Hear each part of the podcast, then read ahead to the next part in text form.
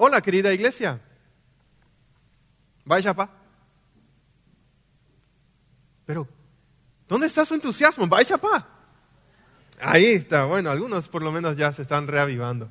No sé si ustedes se fijaron en el título del mensaje hablado de hoy, porque Dios se estaba revelando mucho antes ya desde que abrí mi, mi tablet. De eso estoy muy seguro. Estamos en su casa, Él estaba aquí antes de nosotros. Se necesita una RCP. ¿Quién sabe qué es una RCP? Aquellos que de repente leyeron en el, en el boletín eh, el tema y no lo sabían, se pusieron a buscar quizás en Doctor Google. ¿Quién, ¿Quién, empezó a buscar en Doctor Google? ¿Qué es? Ahí está. Por lo menos ya tengo a alguien atrapado con las manos en la masa. RCP es reanimación cardiopulmonar.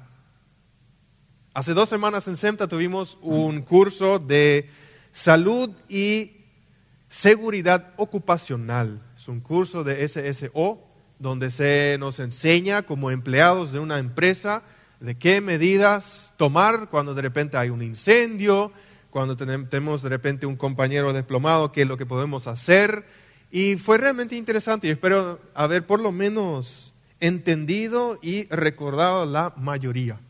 Así que se necesita una RCP y yo les voy a explicar qué es y cómo se hace. Obviamente hay muchos más detalles alrededor de una situación donde se necesita en vivo y en verdad una RCP, pero me voy a limitar a lo que eh, quiero explicar y a lo que voy después con el texto de hoy.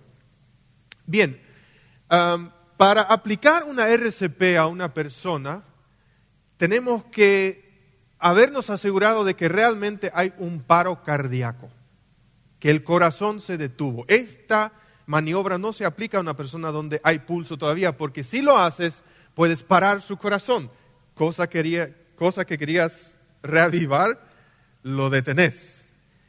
¿Y cómo podemos averiguar eso? Hay tres zonas específicamente en el cuerpo humano donde podemos verificar si hay pulso todavía. Dos de ellos son más conocidos y lo podemos hacer si de repente usas tu dedo índice y el dedo del medio juntos en el costado del cuello aproximadamente a, a la distancia de dos dedos de la manzanita de Adán o en la muñeca de la mano, más o menos a la altura donde pones tu reloj. Pero el mejor lugar para poder verificar si hay pulso todavía es en la ingle, ambos lados, no importa, o lado izquierdo o lado derecho. Porque si hay una disfunción, una disfunción en el cuerpo humano, aquí se centra toda la sangre del cuerpo, principalmente si el corazón deja de bombear por todo el sistema. Entonces, si realmente tenemos frente a nosotros una persona que ya no reacciona a lo que le decimos, ya verificamos su respiración, ya no respira más, no podemos sentir nada acá, nada acá, verifiquemos acá, porque si ahí no hay nada es porque realmente hay un paro cardíaco, está en paro todo el cuerpo. Y en ese momento nosotros podemos ser de gran ayuda. Primeramente, nosotros nos, en este caso lo voy a hacer según las explicaciones, después me pongo de pie otra vez nos arrodillamos, primeramente lo ponemos, debe estar en una superficie firme y plana. Eh, obviamente de boca para arriba, con el pecho lo más libre posible. Luego buscamos más o menos la línea de los pezones, del pecho, y ahí en el medio vamos a abrir la mano que no usamos para escribir, en mi caso es la mano izquierda, y poner con la palma de la mano poner en posición sobre el pecho, más o menos en el medio aquí. Luego voy a usar la mano derecha, en mi caso es la que yo uso para escribir y para hacer la mayoría de las cosas, es, el brazo más fuerte, y lo voy a poner encima de mi mano abierta y cerrar, solamente la mano derecha. Porque con esta, con la mano cerrada, voy a hacer fuerza sobre la mano abierta. Y para que no se estén clavando mis dedos en el pecho de la persona, lo voy a usar solamente la palma de la mano. Y tenemos que atender una cosa muy importante, ahora me voy a poner de pie otra vez, que mi posición esté brazos firmes, rectos Y la ubicación de mis hombros tiene que estar por encima de mis manos, porque una vez empezado eh, las, presiones sobre el pecho, no lo voy a estar solamente haciendo con mi brazo, sino con todo mi cuerpo, porque es una dinámica bastante difícil, ¿eh? una dinámica difícil. ¿Por qué? Porque se pide que los bombeos sean de 100 a 120 veces por minuto. Y ahora, ahora piensan, no, pero eso es tranqui, lo podemos hacer así nomás. No, no es así nomás. Si no eres eh, entrenador personal o persona capacitada para esto, te va a ser muy difícil. Sin embargo, eso es lo que los conocedores de los primeros auxilios dicen. Así que 100 a 120 por minuto. Empezamos a hacer compresión sobre el pecho al ritmo de la música de Bee Gees, Staying Alive. alive, No sé si ustedes pueden cantarlo mientras lo hacen, adelante. No sé si en una situación de auxilio realmente lo van a poder hacer. Pero tengan en cuenta, después de cada... seguramente no lo van a lograr de 100 a 120 por minuto. Entonces lo que pueden hacer es repeticiones de 4 veces 30 y entre cada repetición insuflar algo de viento en la boca de la persona de la cual su cabeza habrán puesto un poquito hacia atrás para que eh, el tracto eh, de ventilación, iba a decir, el tracto de ventilación esté más abierto y un boca a boca ya no es recomendable, así que estos expertos en primeros auxilios nos dijeron, sería muy bueno que ustedes se consigan, es una especie de cubreboca de goma y que, tenga, que tiene un pequeño cañito por el cual tú puedes soplar dos veces de manera normal para que al mismo tiempo sus pulmones estén queriendo activarse también. Por eso se llama RCP, porque es cardiopulmonar. Caso hipotético, hemos logrado el un minuto de compresiones, revisamos nuevamente el pulso. Si no ha vuelto, otra vuelta de un minuto, hasta que el pulso vuelva o hasta que venga la ambulancia, que en nuestro país, en el caso más normal, sería lo primero, ¿sí? Seguir haciendo. Claro que esto obviamente en un contexto donde la persona no, es, no, no, no está más de 15, 20 minutos en paro, porque después ya es muy difícil realmente traerla de vuelta. ¿sí? Pero si está dentro de, ese tiempo, eh, nosotros podemos ser de gran ayuda. RCP, reanimación cardiopulmonar. Ah, y cuando recobran el pulso, pónganla de costado porque es una posición donde se puede relajar el cuerpo. En el caso de que de repente empiece a echar espuma o vómito o lo que sea, pueda hacerlo para el costado y no asfixiarle, porque le acaban de traer de la muerte y se me va, a morir por asfixia, ¿no? Eh, sería muy interesante. Por eso, todos esos pasos son muy importantes. RCP, se necesita una RCP. Y ustedes se preguntan, ¿cómo es que yo llegué a, a esta analogía, a este ejemplo? Y cuando yo empecé a leer Apocalipsis capítulo 3, los versículos 1 al 6, fue lo primero en realidad lo que a mí se me vino a la mente. Así que ustedes pueden abrir ya ese pasaje bíblico y tenerlo ahí, abrirlo o encenderlo y tenerlo ya ahí preparado. Ahora, nosotros venimos por una serie de cartas a diferentes iglesias. En los últimos domingos hemos escuchado prédicas sobre las iglesias de Tiatira, sobre la de Pérgamo, sobre la de Esmirna, sobre la de Éfeso. Y cada predicador, de manera espectacular, nos comunicó algo del contexto de la ciudad. Y no sé si ustedes se dieron cuenta, pero siempre la explicación del contexto le dio mucho sentido a la selección de palabras de Jesús para esa iglesia. Siempre les habló de una manera que ellos en su contexto puedan entender y saber exactamente de qué está hablando Jesús por medio de Juan. Y yo quiero hacer lo mismo antes de leer el texto bíblico. Cuando pensamos en Sardis, que es la iglesia a la cual es hoy dirigida la carta de Jesús por medio de Juan, ella es la quinta iglesia en la ruta del correo.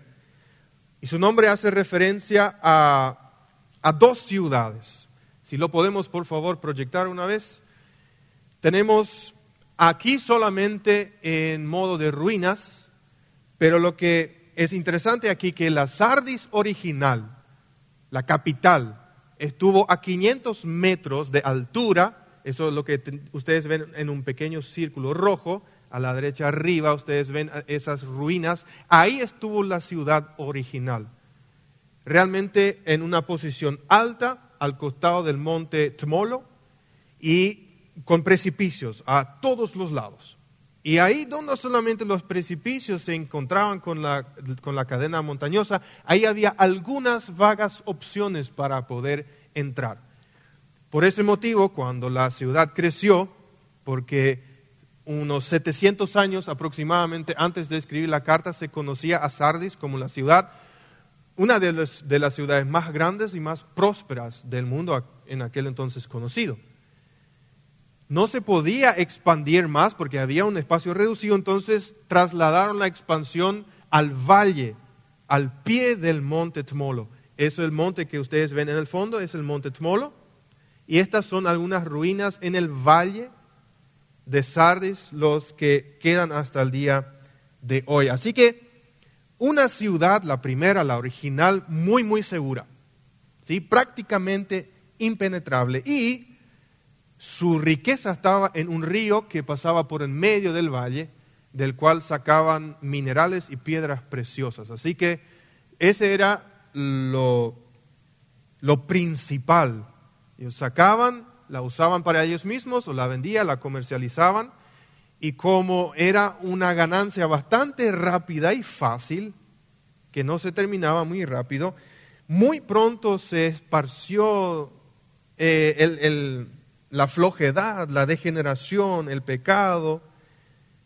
Y eso se expandió a tal punto que al, rey de Sardis de aquel entonces se le subieron los humos y me parece que solo por diversión le declaró la guerra al rey de Persia.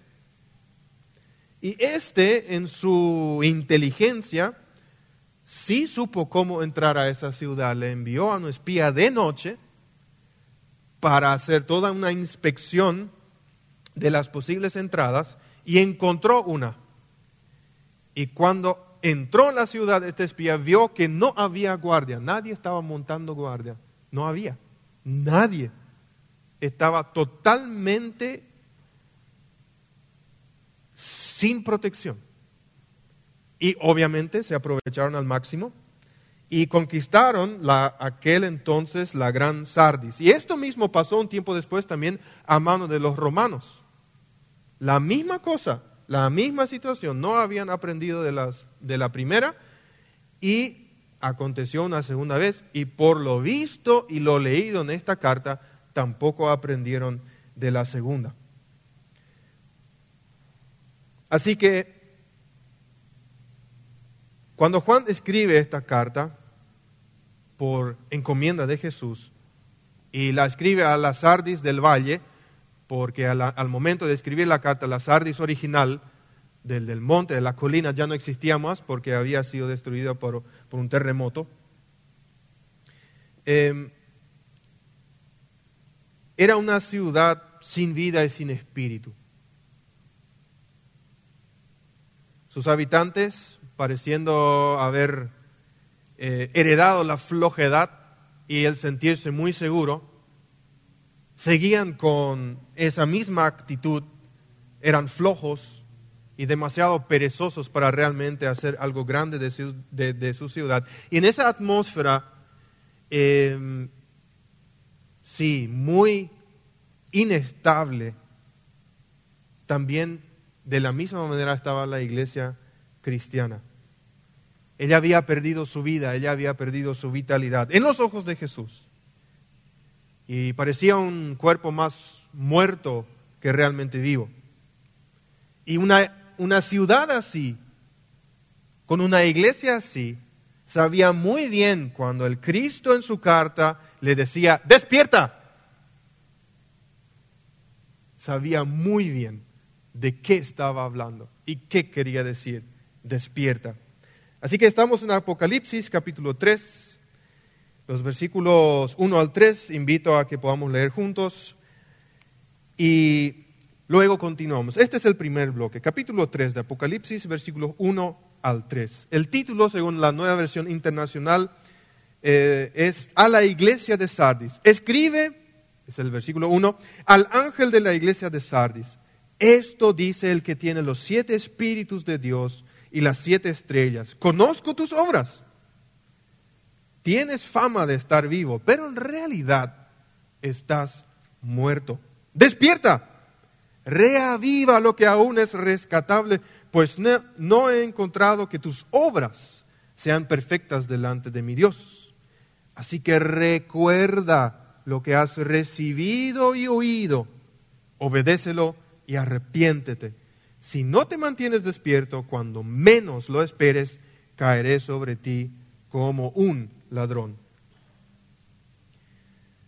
A esta parte del texto lo denominé despierta y no te duermas más. Es el primero de dos puntos principales del sermón.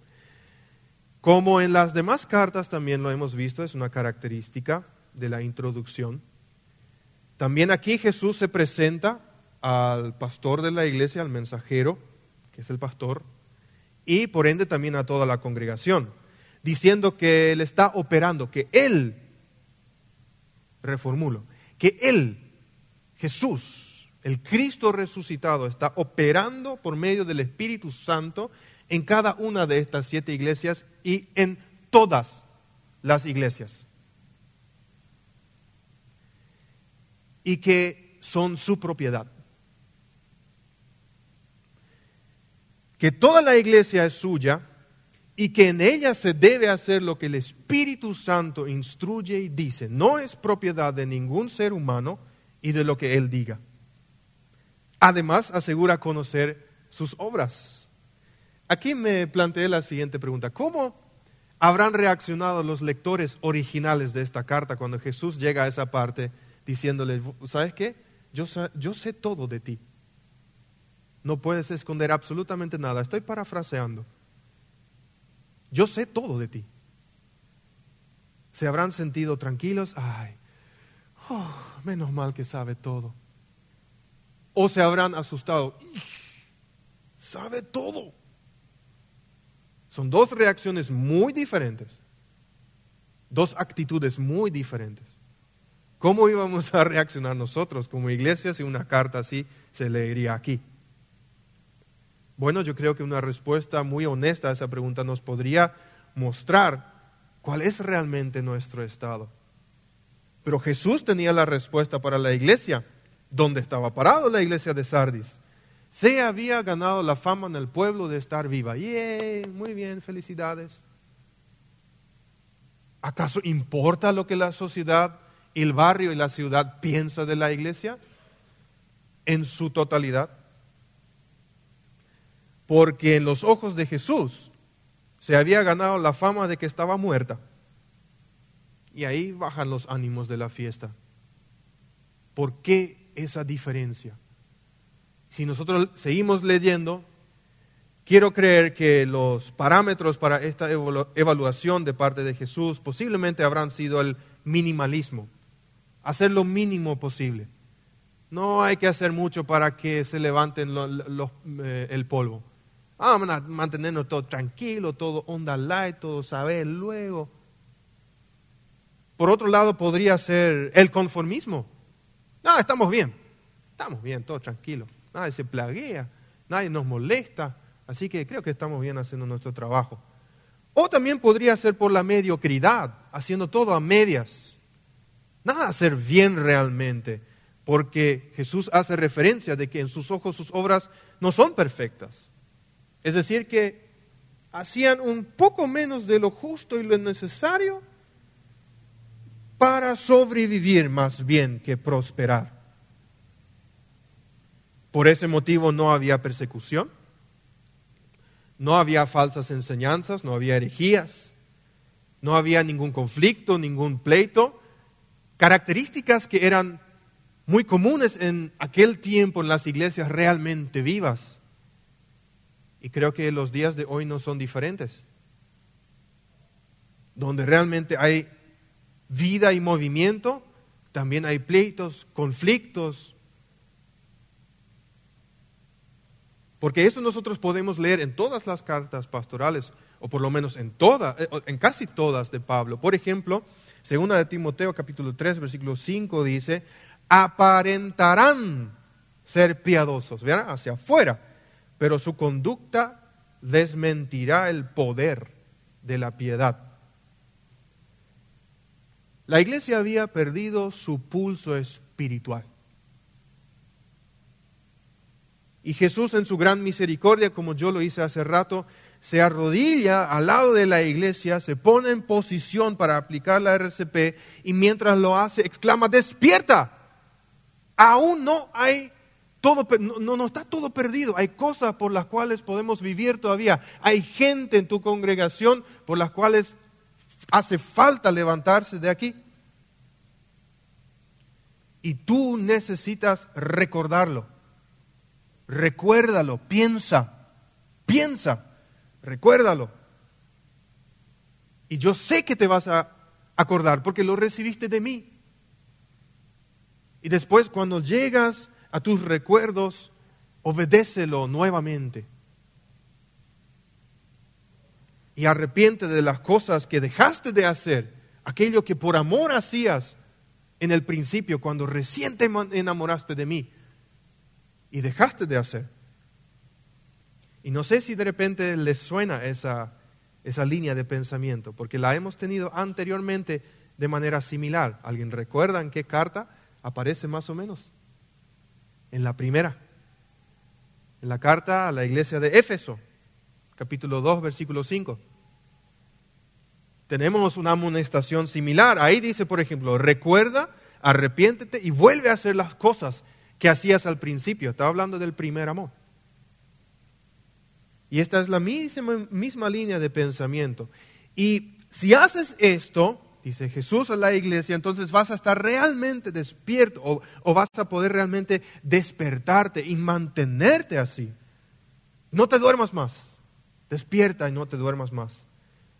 Porque si te duermes, no puedes hacer vigilancia. No, no, no puedes mantenerte alerta.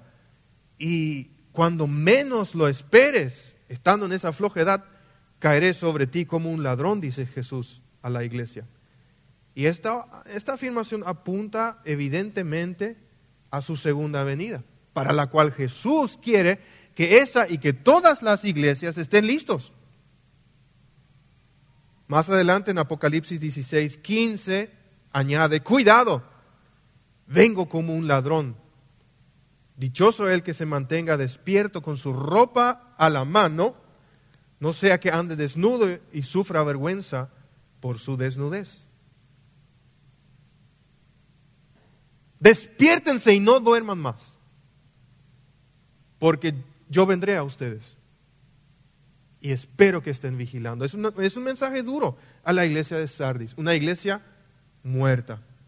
Pero a pesar del paro cardíaco de esa iglesia, hay esperanza.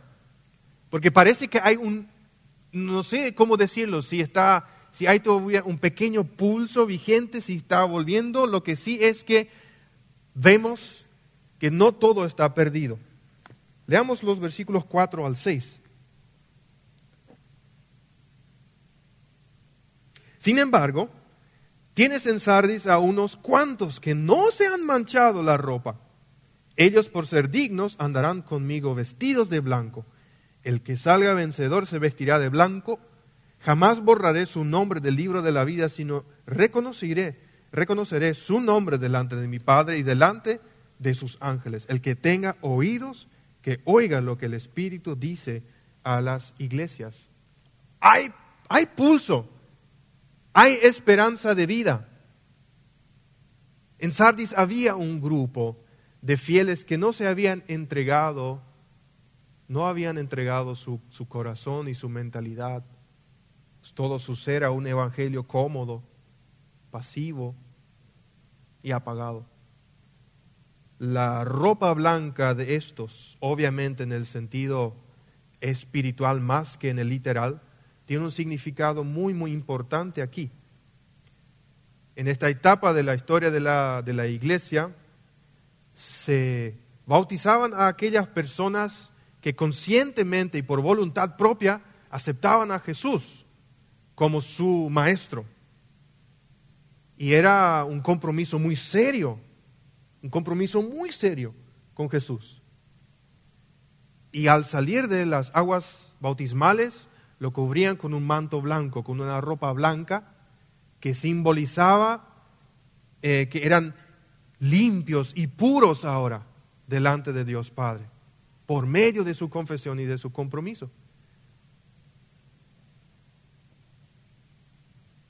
A mi modo de ver, Jesús usa este ejemplo de estos pocos y, conectado con la ropa blanca y la recompensa de su testimonio para que los demás puedan entender, ok, tenemos que, estamos algo perdidos, tenemos que quizás mirarle otra vez a ellos y copiar de ellos, imitarlos, para entender de que necesitamos un cambio de vida. Y que hay una consecuencia si no lo hacemos y hay una recompensa si es que lo hacemos. Y la recompensa es triple aquí, es una promesa triple de parte de Jesús para aquellos que aún no se han entregado a la flojedad espiritual. En primer lugar, andarán vestidos de blanco con Jesús. Él lo dice. Esta es una promesa para el futuro, para la vida después de la muerte física donde Jesús garantiza a todos aquellos que se han de, mantenerse cerca de Él hasta el final una gloriosa, una gloria y un esplendor con Él en el cielo, una eternidad a su lado. En segundo lugar, sus nombres estarán para siempre en el libro de la vida. Pienso personalmente que esa frase, el libro de la vida, Jesús también usa aquí porque los lectores originales Posiblemente lo conocían porque lo habían leído en la ley los profetas. Por ejemplo, en Daniel capítulo 12, la segunda mitad del versículo 1 reza de la siguiente manera. Serán salvados los de tu pueblo cuyo nombre se haya anotado en el libro. ¿Salvado de qué? A eso responde Apocalipsis 20:15. Aquel cuyo nombre no estaba escrito en el libro de la vida era arrojado al lago de fuego, es decir, el infierno, la segunda muerte. Y en tercer lugar, Jesús los confesará delante de su Padre y sus ángeles. Jesús prometió que todo aquel que lo confesara, Él lo iba a hacer también delante de su Padre. Y todo aquel que lo niegue hasta el final, también lo iba a negar delante de su Padre. Jesucristo es eternamente fiel con la persona que le es fiel a Él. Y luego observamos una terminación de la carta que hemos observado también en las cartas anteriores. El que tenga oídos, que oiga lo que el Espíritu dice a las iglesias. El verbo dice en el original se traduce como está diciendo. Es un verbo activo que indica una continuidad de una acción. Es decir, si lo leemos hoy, aquí en esta iglesia, Concordia, el título fácilmente podría ser tal cual. A la iglesia Concordia de Asunción, o a las iglesias de Asunción, o cualquier otra iglesia que lee esta carta, es para ellos en ese momento. Ahora, ¿qué puede significar para nuestra congregación, para nuestra iglesia y quizás para nuestra vida personal? Recapitulemos. Despierta y no te duermas más. Quizás llegaste a un punto en tu vida de ser cristiano donde puedes estar cansado. Yo recuerdo un personal de mis padres que había trabajado también en la casa de mis abuelos, un indígena, que por haber trabajado ya mucho tiempo con la familia sabía hablar algo del dialecto. Y un día llega, era ya bastante anciano y era uno de los pocos cristianos en su comunidad. Un día llega a casa y yo lo escucho decir a mi mamá, ¿sabes qué? Mina, yo, muy cansado cristiano. Y creo que mamá le entendió. A veces cansa. a veces cansa. A veces hay decepciones. Entra la rutina, la monotonía. Viejos pecados vienen otra vez de, visita. Quizás un falso concepto de Dios o, del ser discípulo Quizás estemos en el hecho de la comodidad o una autosuficiencia. Y esto indefectiblemente tiene como consecuencia lo que habíamos dicho antes, las obras de Sardis, minimalismo, conformismo y mediocridad en nuestras obras para Dios, si es que hacemos algunas.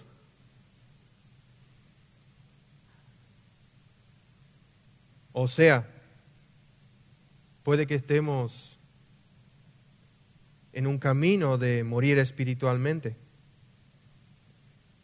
Y aquí en este, en este punto llega Jesús y dice, despierta, recuerda, piensa, haz memoria de mí, dice Jesús. Haz memoria de Jesús y lo que Él hizo en la cruz del Calvario por amor a ti. Recuerda que todos tus pecados son perdonados y que Él te hizo digno de ser llamado hijo e hija de Dios. Recuerda que te comprometiste con Él por gratitud y por amor. Recuérdalo todo y cuando lo recuerdes, vuelve a obedecer esas cosas. Toma, toma esa decisión, independientemente a que tus sentimientos colaboren contigo o no. Y luego, arrepiéntete. Claro que de los pecados que habremos cometido, pero también de aquello que hemos dejado de hacer por esa condición en la cual nosotros quizás nos encontramos. Aquellas cosas que hemos dejado de hacer por la condición en la cual nosotros nos encontramos. Porque sólo así podemos escapar de la desnudez y la vergüenza espiritual y estar listos para cuando regrese nuestro Jesús, manteniéndonos despiertos, sí, manteniéndonos despiertos en nuestra actitud en el Señor, que es la firmeza en la fe, no desfallecer en nuestra fe, manteniéndonos despiertos frente a los ataques de Satanás, porque lo único que Él quiere lograr es alejarte cada vez más del amor de Dios. No es Dios el que se aleja, somos tú y yo los que nos alejamos. Manteniéndonos despiertos frente a las tentaciones de nuestra propia carne o quizás las del mundo. Manteniéndonos despiertos en nuestras buenas obras, porque así como esperamos o le pedimos cosas a Jesús, Él también espera cosas de nosotros. Manteniéndonos por sobre todas las cosas despiertos frente a la venida del Señor Jesús, porque nadie sabe, y eso dice Él, el día ni la hora en que para Él, para ti y para mí, la eternidad invadirá el tiempo, sea por que nuestro corazón físico deje de latir o porque Él venga. San Agustín dijo, el último día es un secreto para que estemos alerta todos los días. Pero hay esperanza, porque hay pulso, hay tantos entre nosotros que en vida, en su vida espiritual, en su amor y en su servicio a Jesús, tienen pulso y mucho pulso. Y celebro eso. Hay muchos que día tras día tratan de agradar a su maestro, apartando un tiempo para la lectura bíblica, la oración.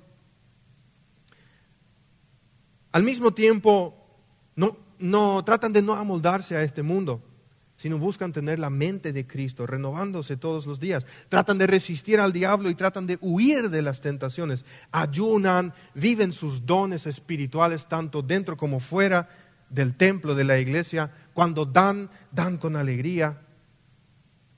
Se esfuerzan a congregarse todos los domingos y en los eventos que tiene la iglesia. Ayudan a los necesitados y a los pobres. Visitan a los hermanos y a las hermanas para poder motivarlos. Predican a Jesús con su testimonio o con palabras en casi todas las oportunidades donde tienen ese espacio.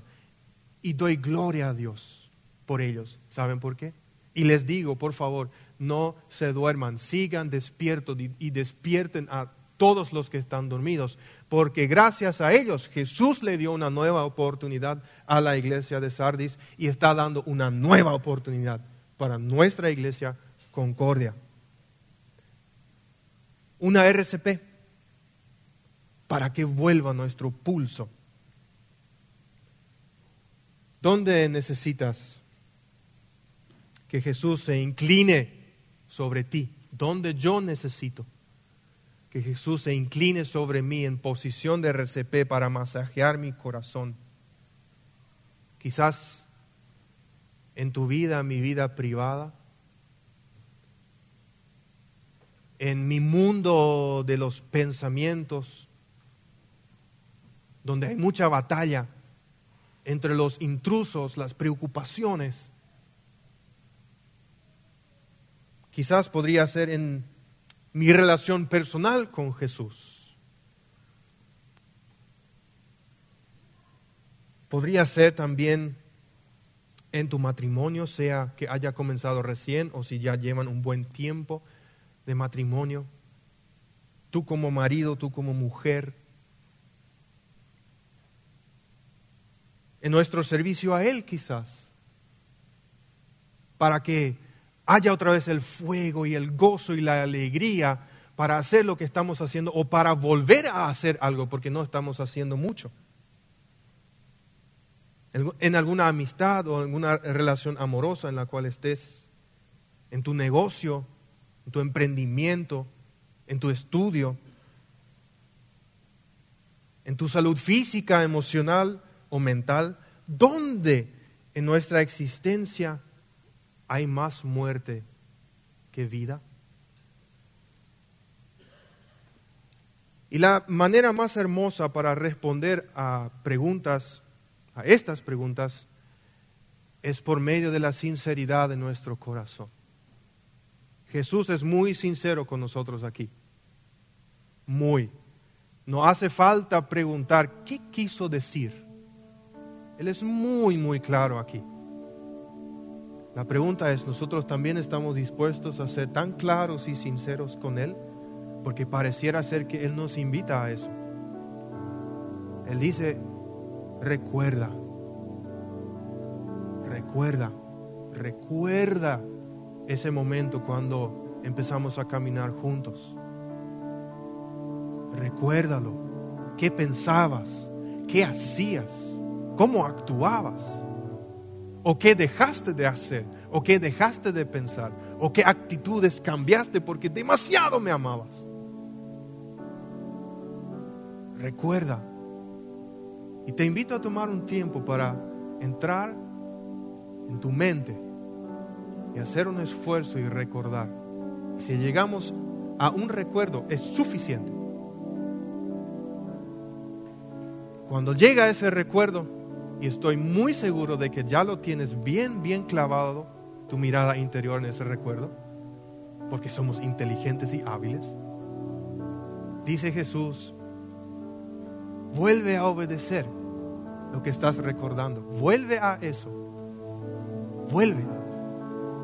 Como tercero, arrepiéntete. Principalmente de lo que has recordado y has dejado de hacer. Quizás por la monotonía, porque estabas cansado, porque te decepcionaste con Dios. Pero vuelve a eso. Como hijo pródigo, vuelve. Porque el Padre te espera. Me espera a mí. Con los brazos abiertos. con ganas de farrear la vuelta de alguien que estaba muerto pero ahora está vivo otra vez. Así que si tienes en tu recuerdo ahora un pensamiento al cual has llegado y estás dispuesto, y yo te quiero desafiar a que si estás dispuesto a decir hoy, Señor, yo, sí, es, es, cierto, estuve flojo, estaba algo apagado necesita, necesito reavivar ese fuego dentro de mí. Con tu ayuda. No siento de repente todas las mariposas que me impulsan a hacerlo. Aún sé que lo tengo que hacer. Si encontraste eso y si estás dispuesto a obedecer y arrepentirte, yo te invito a que te pongas de pie. Y que juntos podamos en oración cantar la siguiente canción en una, en un, en un, una actitud de, de rendición. Gracias, Sergio. En una actitud de rendición, decir, amo, otra vez, yo necesito RCP, amo Espíritu Santo, obra en mí, obra en mí, yo necesito. Así que mientras empezamos a cantar, tú tómate el tiempo, levántate como un testimonio de confesión pública y así también el compromiso y la ayuda de Dios sobre nuestras vidas. Y el Señor nos va a ayudar en esto. Él está contigo, Él está conmigo. Hay mucho por lo cual vivir, hay mucho por lo cual celebrar. Y hasta que nuestro corazón físico no deje de latir o que Él venga, Él va a estar contigo y conmigo en las buenas y en las malas, dando vida, energía, impulso para seguir adelante. No nos apartemos de Él. Gloria a Dios.